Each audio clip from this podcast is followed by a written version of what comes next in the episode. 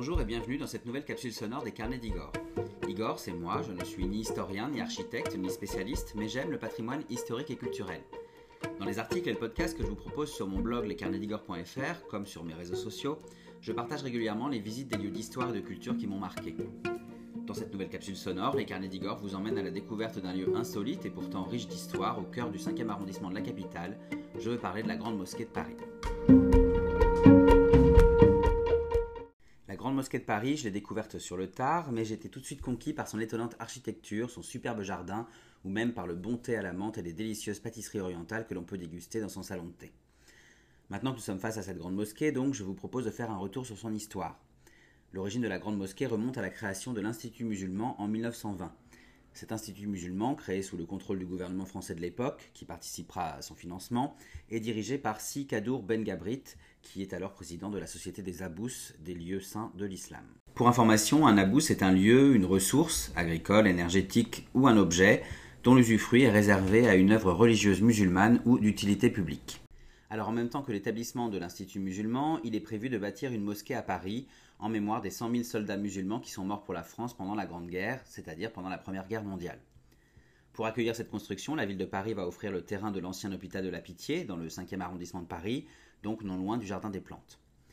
Pour imaginer la nouvelle mosquée, on va faire appel aux architectes français Robert Fournaise et Maurice Mantoux, mais il faut savoir que la réalisation elle-même du monument et des décors va être confiée à des artisans maghrébins, en provenance du Maroc et de la Tunisie, qui sont encore des, protectorats français à l'époque, et de l'Algérie, qui, elle, est encore également un département français. La construction de la grande mosquée, qui va être en majeure partie financée par les pays arabes, commence en 1922. Son inauguration a lieu quatre ans plus tard, en 1926. Alors quand vous regardez et visitez la grande mosquée, tout évoque la civilisation musulmane et vous transporte loin de Paris, avec notamment l'architecture de style hispano-mauresque du bâtiment, le superbe minaret de 26 mètres, les décors intérieurs de marbre, de faïence polychrome et de stuc, la grande salle des prières et son magnifique tapis, la bibliothèque tout en bois sculpté, le patio d'inspiration andalouse ou encore le jardin fleuri et ses fontaines de porphyre, le porphyre qui, je le précise, est une roche magmatique à cristaux qui donne ses magnifiques tonalités rougeâtres au décor. Dans tous les cas, vous l'aurez compris, je vous invite grandement à vous y rendre et à y entrer pour un dépaysement garanti.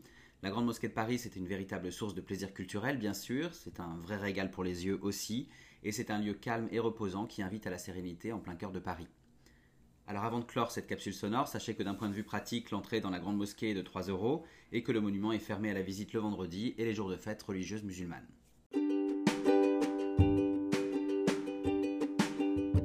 J'espère que cette capsule sonore vous a plu.